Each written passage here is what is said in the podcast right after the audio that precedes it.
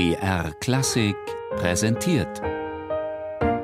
Stichwort: Lexikon der alten Musik.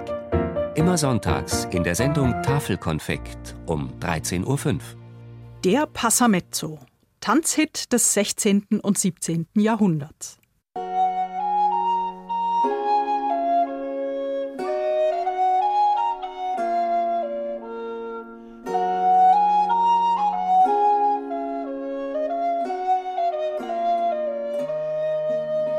Das ist Greensleeves. Kennt jeder. Aber kaum jemand weiß, dass es sich hier von der Form her um einen Passamezzo Antico handelt. So liegen die Wurzeln auch dieses Stücks in der italienischen Tanzmusik der ersten Hälfte des 16. Jahrhunderts, als der Passamezzo als etwas schnellere Variante der Pavane entstand. Charakteristisch war für diesen Schreittanz schon damals, dass er geradtaktig, also etwa im Zweihalbe oder Viervierteltakt gehalten war. Johann Gottfried Walter erklärt in seinem musikalischen Lexikon von 1732, der Passamezzo sei ein ganz langsamer und duser Tanz, darin man mitten durch das Gemach ging. Woher sein Name rührt, weiß man nicht genau. Doch wird vermutet, dass er sich aus den italienischen Worten passe mezzo, ein Schritt und ein halber, herleitet.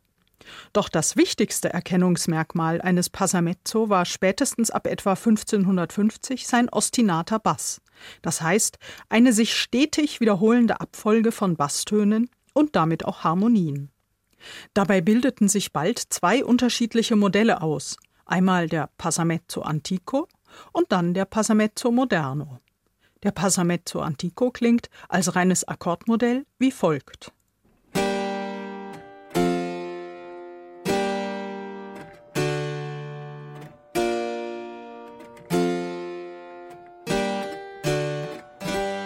Der Passamezzo Moderno dagegen stellt quasi die Dur-Variante dar.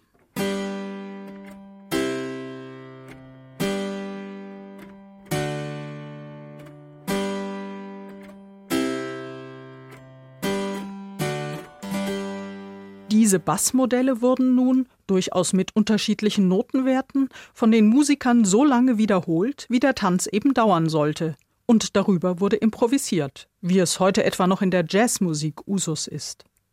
Der improvisierende Musiker wusste aufgrund der festgelegten Akkordfolge genau, welche Harmonie jeweils als nächstes kam und konnte seine Melodien danach ausrichten. Oder beispielsweise ein Cembalist spielte in der linken Hand den gleichbleibenden Bass und umspielte und verzierte in der rechten Hand im Rahmen der vorgegebenen Harmonie. Bald wurden diese Improvisationen und Umspielungen jedoch so komplex und der Passamezzo insgesamt so beliebt, dass er von der zum Tanz bestimmten Gebrauchsmusik zur Vortragsmusik mutierte und nun als stilisierte Tanzmusik mit seinen virtuosen Melodien ein andächtig lauschendes Publikum entzückte. Oft auch eingebunden in eine Suite oder zumindest mit einem Saltarello als Nachtanz. Komponisten wie William Byrd, Samuel Scheidt oder Andrea Gabrieli mögen stellvertretend für sehr viele Kollegen stehen, die sich dieser Form bis um etwa 1730 widmeten. Und wenn man noch die nahe mit dem Passamezzo verwandte Folia und die Romanesca mitzählt, dann dürfte er einer der meistkomponierten Tänze der Renaissance und des Barock überhaupt sein. Kurz gesagt, ein echter Hit.